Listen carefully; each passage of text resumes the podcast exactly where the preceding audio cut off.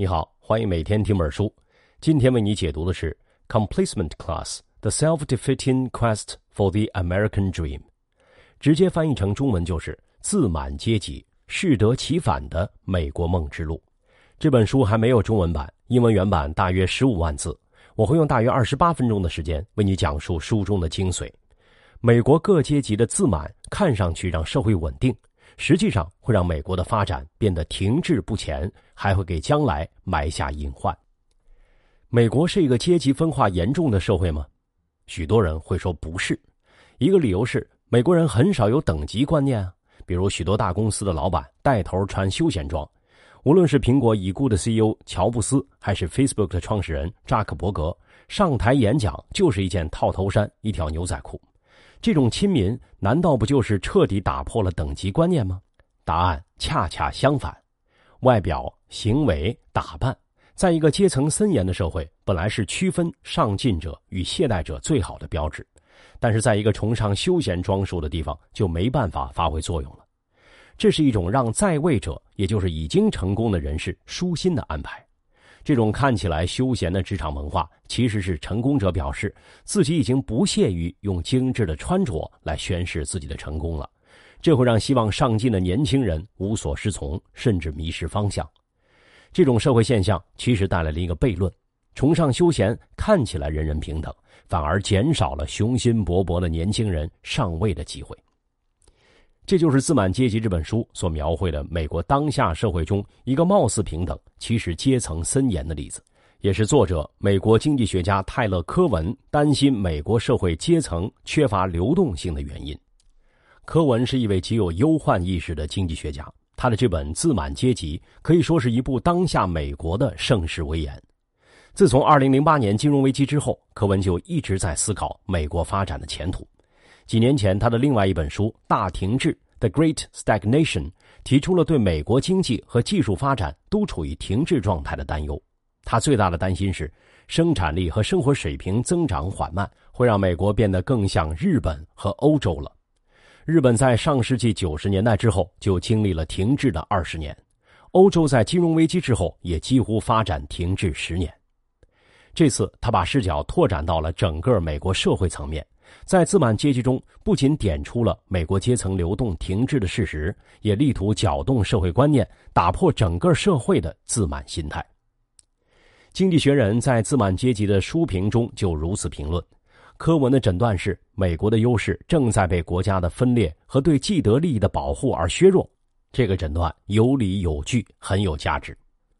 自满阶级中的自满到底是什么意思呢？这种自满。不是骄傲，不是自负，而是自我满足、安于现状，甚至可以说是不求改变。自满代表了一种在位者，也就是成功者的心态，认为社会各个阶层各居其位，不再需要进行大的改变了。这种自满所带来的最大问题就是阶层固化的问题。美国一向是标榜社会自由流动的国家。任何人，不管是贩夫走卒还是中产阶级，都有可能通过自己的才智和辛勤劳动取得成功，登上美国社会的上层，甚至成为顶层的富豪。但是，自满的一大结果就是不再给别人上升的机会。柯文在《自满阶级》中提出了两个非常好的问题：第一是，当经济发展到了一定程度，当社会变得更加富足之后，整个社会是不是都容易产生一种自满的情绪？特别是社会上层会认为各个阶层都能各就其位，认为整个社会不再需要变革了呢？第二是，未来社会发展的方向会是不断进步的，还是会陷入治乱循环的周期率？柯文在《自满阶级》中提出的问题，对于我们去观察当下中国，也同样有着非常好的借鉴意义。柯文对当下美国的提醒，也可以让我们对未来更好的未雨绸缪。我会带着四个问题来为你解读本书的主要观点。第一，为什么说美国社会的现状是阶层固化的？第二，美国下层上升的阶梯为什么会被阻塞？第三，为什么说在位者的不思进取会导致社会缺乏活力？第四，这种表面看起来很稳定的社会下面会隐藏着什么？下面我们就来说说详细的内容。先来回答第一个问题。为什么说美国社会的现状是阶层固化的？这是了解整个美国社会现状的基础。一个流动性很好的社会，并不需要财富平均分配，但是需要不同收入阶层有流动的机会。换句话说，穷小子能够找到发家致富的路。但是，美国现在面临的问题就是阶层固化，下层上升的阶梯被阻塞了。美国阶层固化的一个重要表现就是百分之一成为美国阶层分化的一个符号。百分之一代表美国财富顶层最有钱的那群人。在美国最近几次的大选中，都有政客被认为是百分之一巨富人群的代言人而落选。二零一二年大选落败的共和党总统候选人罗姆尼就是一个很好的例子。财富尖塔上的人与普罗大众之间的鸿沟越来越深。先来看一看美国老百姓之间的贫富差距有多大。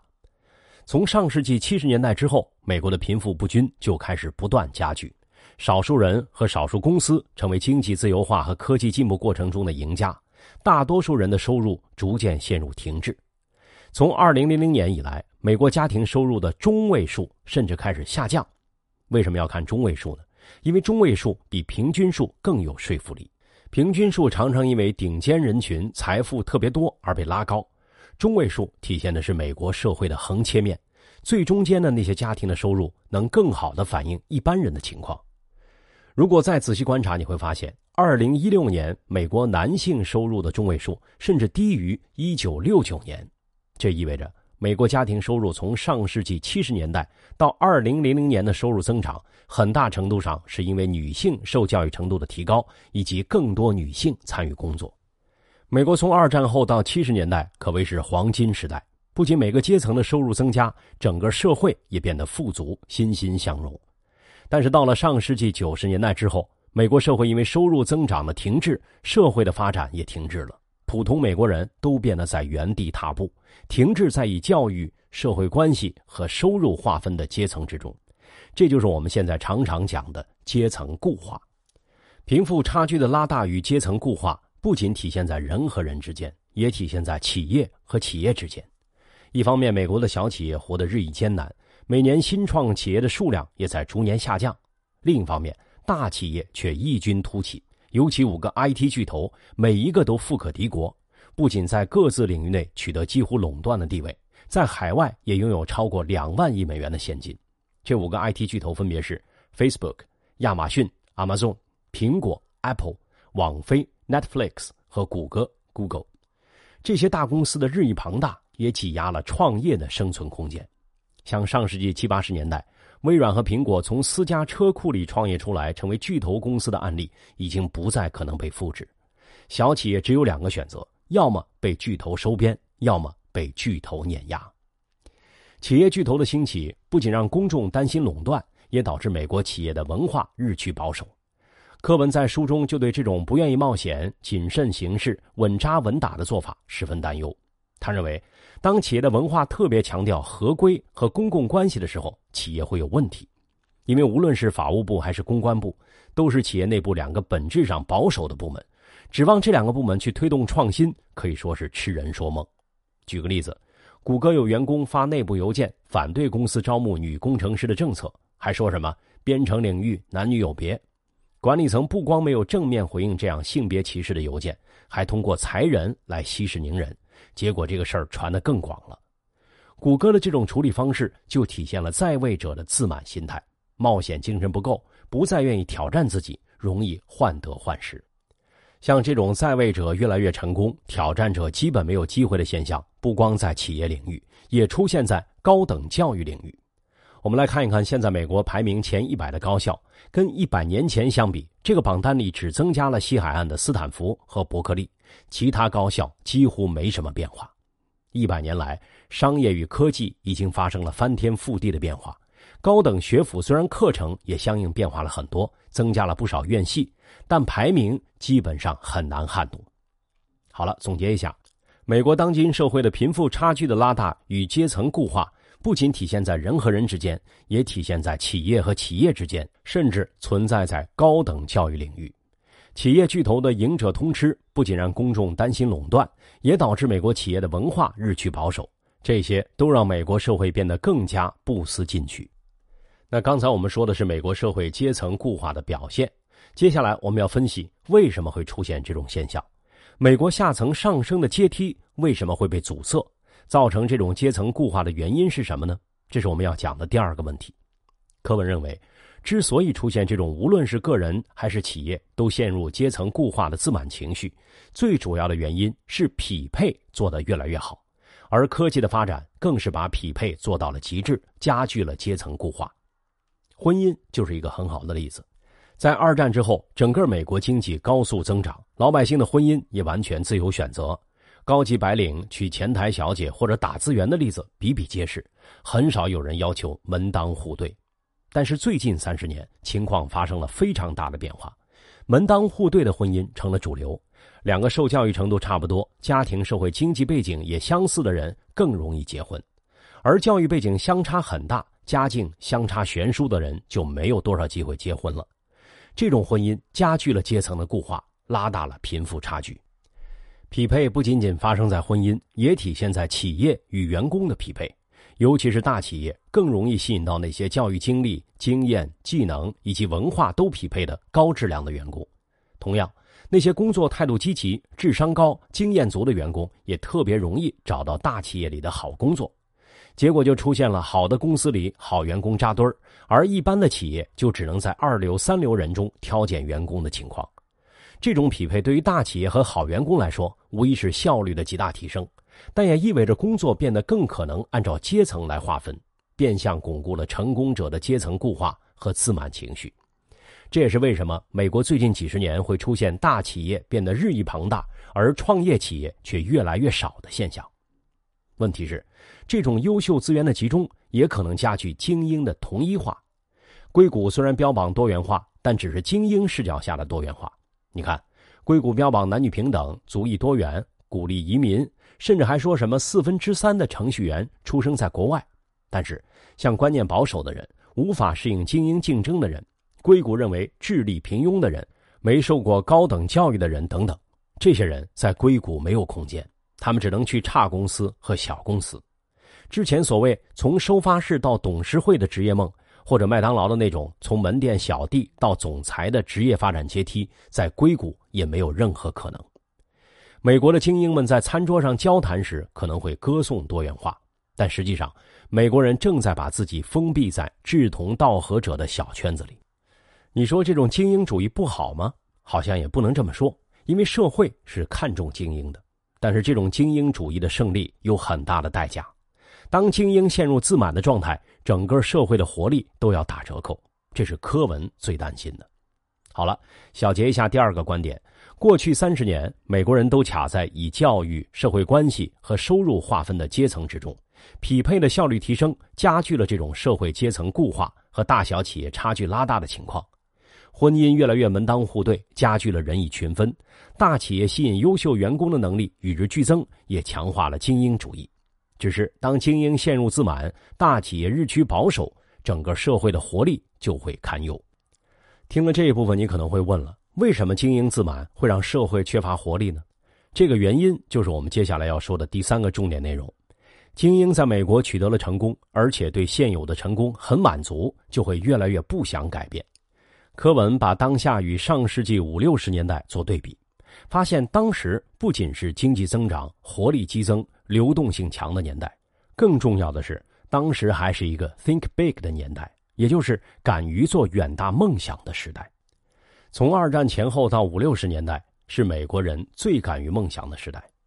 举几个例子，比如发展核武器的曼哈顿计划，最终帮助美国迅速赢得二战；之后是修建洲际高速公路网，一下子拉近了美国各地之间的距离，也塑造了特有的美国汽车文化。还有上世纪六十年代美苏争霸期间雄心勃勃的阿波罗登月计划，不仅目标高远，而且执行迅速，从确立目标到成功载人登月只花了九年的时间。这三个例子都是敢于做远大梦想，并且在宏大层面彻底改变世界的例子。但是这样的例子在之后的美国就再也难找了。比如你现在去看了一场科幻电影，觉得特效做的特别逼真，特别好。那倒回上世纪五十年代，那个时代的美国人也会为六十年后的美国能拍出这样的科幻电影叫好吗？柯文的回答是不会，因为按照当时人们敢想敢干的想法，六十多年之后，星际旅行应该已经是人类司空见惯的事情了，怎么还只停留在梦想阶段呢？不管星际旅行的电影特效有多逼真，他们都不会满足。投资了社交媒体推特的彼得·泰尔几年前曾经说过一句话，非常形象地描述了这种对创新的态度反差。他说：“我们曾经以为六十年后飞行的车辆会随处可见，结果我们只得到了一百四十个字符。这一百四十个字符指的是推特对于每一条推文的限制是一百四十个英文字符，可见他对于这种社会状况是不满的。”再想想特斯拉的老板马斯克为什么那么醉心于殖民火星呢？他在某种意义上就是想重新唤醒美国人曾经拥有的那种对未来的梦想。美国人不仅缺乏梦想，也越来越缺乏活力。一开头我们就在问：为什么商务场合穿休闲装反而减少了雄心勃勃的年轻人上位的机会呢？柯文用了一个很重要的词来形容这种反差，也就是休闲文化看上去平等。其实遮盖了森严的阶级差别，这个词叫做 counter signaling，直译过来就是反信号。什么是反信号呢？反信号就是你特别在意的告诉别人你一点儿也不在乎。你看比尔盖茨喜欢休闲裤、吃麦当劳，但这并不妨碍他成为世界首富。富人热衷休闲装，意味着他觉得不再需要拍谁的马屁。休闲的外表就是告诉别人我不在乎。休闲文化就是固化成功者的文化，不需要外表穿着来证明自己有多成功。这种反信号的流行看起来像是美国不讲究阶级、不讲究身份，实际上这是因为富裕阶层已经感觉不到底层上升的威胁，才会不再用衣服来区分阶层。反信号服务了成功者，却让年轻人表达努力的信号变得更困难。也因此成为一个鼓励阶层固化而不是阶层流动的信号，因为着装越随意，那些没有受过好的教育或者家世背景不好的年轻人就更难融入成功阶层。要知道，穿的西装革履并不难，花点钱就行。但是现在，即便年轻人愿意花钱，也没有了机会。有人可能会说，过去十几年也仍然有非常成功的创业公司呀，创始人也是通过自己的打拼实现了阶级跨越呀。但是啊，仔细观察下来，最有代表性的两家公司的创始人，Facebook 的扎克伯格和亚马逊的贝佐斯，都是中产家庭，甚至是上层中产家庭出身。他们创业成功，并不代表美国人还能从底层登顶到顶层。从企儿到富翁的美国梦已经没有代言人，甚至可以说，扎克伯格和贝佐斯的例子都是底层家庭输在起跑线上的例子。他们的出身让他们更能适应中上层社会的竞争。当然，这种成功者的自满或许就是经济增长放缓和社会成熟的结果，因为阶层的分化导致不同出身的人在竞争面前的准备差异明显。这样，即使整个社会没有腐败，也没有竞争的不平等，结果却是越来越多成功者还是会来自于比较成功的家庭，甚至有可能，当一个社会变得更富足、更稳定。这个社会之中也就越来越难推动阶层流动，这是不是发展的悖论呢？好了，小结一下这本书的第三个观点：与上世纪五六十年代相比，当下的美国已经不再有敢想敢做的胸怀。更危险的是，美国日益缺乏活力，年轻人很难找到上升的阶梯。从企儿到富翁的美国梦再也找不到代言人。许多成功案例都是家境优越的年轻人更上一层楼，底层老百姓上升的机会越来越少。那这样的社会，一般美国老百姓真的能满足吗？我们带着这个问题来看本书的第四个重点内容：这种表面看起来很稳定的社会，下面会隐藏着什么？那刚才我们提出了一个问题：如果说经济发展和富足的结果是阶层固化，固化的阶层会满足吗？柯文也在书中告诉我们，表面上看起来似乎是每个阶层都对自己在社会中的序列很满足，各就其位，不思进取。但实际上，美国社会和谐的表面之下，不满与抗争的暗流涌动。比如黑人与白人的暴力冲突，在最近几年愈演愈烈，是美国社会底层不满的极端表现。再比如特朗普赢得美国总统大选，则是民粹主义势力抬头的例子。两者都告诉我们。表面自满的美国社会，其实压抑了很多不满，而精英的信用破产会给社会带来大问题。先来看底层不满的极端表现，黑人与白人的暴力冲突愈演愈烈。你可能会很奇怪啊，美国前任总统奥巴马就是黑人啊，他能担任总统，很多人都看作是种族歧视天花板被打破的象征。为什么种族矛盾还会激化呢？因为黑人是美国社会中最脆弱的团体，他们的反抗说明美国社会出问题了。首先，黑人是次贷危机首当其冲的受害者。次贷的起因就是那些本来根本没有能力买房的人去贷款买房了。像很多黑人和少数族裔本来是买不起房子的，但是他们也有攀比的心理，也希望一夜暴富。只是当他们开始贷款买房的时候，就距离房地产泡沫破裂的日子不远了。而且他们也最容易在风向变化的时候出问题，房价暴跌会让他们资产清零，被扫地出门。其次。黑人是阶层固化和收入停滞的最大受害者。举个例子，在美国南部黑人人口较多的州，很多学校的黑人学生比例在下降。我们来看一个科文引用的数据：在美国南部，白人占多数的学校，在1988年时，黑人学生的比例是44%，而2011年这个数字是23%，比上世纪60年代种族隔离政策没废除的时候还要低。那为什么会出现这种倒退呢？是社会和市场匹配的效率提升和收入停滞的结果。换句话说，以前是种族隔离政策导致黑人入学人数少，现在是收入分层限制了黑人上学比例低。黑人作为最为脆弱的阶层，也最容易被堵死上升的路。不仅基础教育，在大学里，黑人学生的毕业率也远低于其他族裔。这些情况都是黑人的经济地位下沉和整体受教育水平相对停滞带来的结果。黑人受教育低、失业率高，自然很容易沉沦到社会的底层。白人警察枪杀黑人的案例一而再、再而三，加剧了这种冲突。美国街头一再发生的黑人的暴力反抗，恰恰告诉美国人，在表面的和谐之下，只要你向下探究一点就会看到汹涌的波浪。黑人的反抗只是潮头而已。还有一个严重的社会问题，就是专家、精英阶层与技术官僚的信用破产。导火索还是二零零八年的金融危机。金融在一般老百姓眼里是专家的领地，只有专家能了解和设计复杂的金融结构，只有专家才能告诉你市场的走势。但是几乎没有专家能够预测金融危机的到来，以及金融危机的后果这么严重，这导致了专家信用的破产。监管者与金融机构没有能够很好的管理风险，甚至纵容投机与泡沫，导致了精英阶层与技术官僚的信用破产。我要多说一下二零零八年金融危机的影响。这个事件对于美国社会的影响极其深远。在二零零八年金融危机之前，美国人对未来的经济发展和社会演进充满了线性进步的乐观。但是金融危机打破了对经济发展的这种乐观情绪，人们不知道怎么办了。就把经济学家海曼明斯基的定律挖了出来。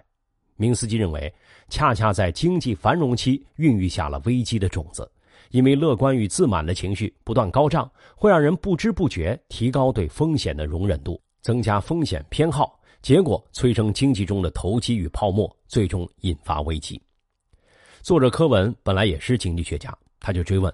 明斯基定律所预测的周期论，特别是繁荣阶段会种下不稳定的种子，对社会发展是否也适用呢？拿特朗普当选美国总统来说，这跟专家和精英信用的破产有很大的关系。老百姓发现自己上升的通道被阻塞了，改变越来越难。当他们想要宣泄自己的不满时，看到和听到的却是主流自满的情绪，这就给了那些不入流的极端思想生根发芽的机会。你可能还记得。二零一六年，美国的总统候选人是特朗普和希拉里，两个人一比较就不难发现，前后担任公职长达三十五年的希拉里，就代表了那种已经丧失信任的技术精英阶层。许多选民为了表达对精英的愤怒，就选择投票给精英的对立面。特朗普的获胜，很大程度上是因为他标榜自己不是精英，不符合主流的自满阶级，于是赢得了大选。历史是不断进步的，还是周期循环的呢？柯文认为，未来二十年会是最好的明证。总结一下，美国社会的阶层固化加剧了阶层之间的割裂，这种割裂可能暂时被一种弥漫的自满情绪所掩盖，可是只要掀开自满表象的一角，就能看到不满情绪的汹涌。二零零八年全球金融危机是一个分水岭，金融危机让美国的普罗大众对专家、精英与技术官僚失去了信任。美国希望找到新的方向，但是因为自满而无法有所突破，反而给了特朗普代表的民粹主义上位的机会。特朗普的上台恰恰是自满表现之下不满的大爆发。未来美国的发展到底会重回不断进步的轨迹，还是会陷入治乱循环的周期率？未来二十年，答案会揭晓。好了，说到这儿啊，《自满阶级》这本书的重点内容就为你介绍的差不多了。下面来为你简单总结一下，两组数据凸显美国社会陷入了一种活力日渐缺乏的停滞状态。首先，过去十五年，美国中位数收入家庭的收入不再增长，同时巨富阶层与普罗大众的财富差距不断拉大，社会财富的裂层加深。其次，美国大企业与小企业之间的差距也在不断拉大，大企业可以吸收到最优秀的人才，日渐形成赢者通吃的垄断；创业小企业的数量却逐年递减。但是，这两组断裂被各个阶层的自满情绪所掩盖。自满情绪其实代表的是一种在位者的心态，一种成功者不思进取、不求改变、安于现状的心态。自满者待在自己的小圈子里，看不到表面之下涌动的不满情绪。自满情绪的蔓延，更进一步阻塞了底层年轻人上进的机会。这种不满情绪，其实在二零零八年金融危机之后就被不断聚集。一方面体现在精英与专家这些在位者的信用破产，另一方面也已经在黑人与白人的冲突愈演愈烈中暴露出端倪。特朗普的上台，则是这种不满情绪假借民粹主义的总爆发。但问题是，民粹主义并不是解决阶层固化的发展方向。资本阶级书中提到，跟中国过去十五年经济高速发展所体现的活力相比，美国的发展活力更显得不足。作者甚至担忧，美国现在没有足够的资源支持未来的发展，甚至有透支未来的风险。历史给了我们非常好的预警系统，参照其他国家的历史，能帮助我们预判未来的风险。我们也可以拿美国的镜子来照一下中国，中国是不是可以借鉴美国的教训？阶层固化是不是经济逐渐成熟所要面临的巨大问题呢？当一个社会变得更加富足和成熟，是不是就得接受越来越多人输在起跑线上的阶层分化呢？这些问题也留给你思考。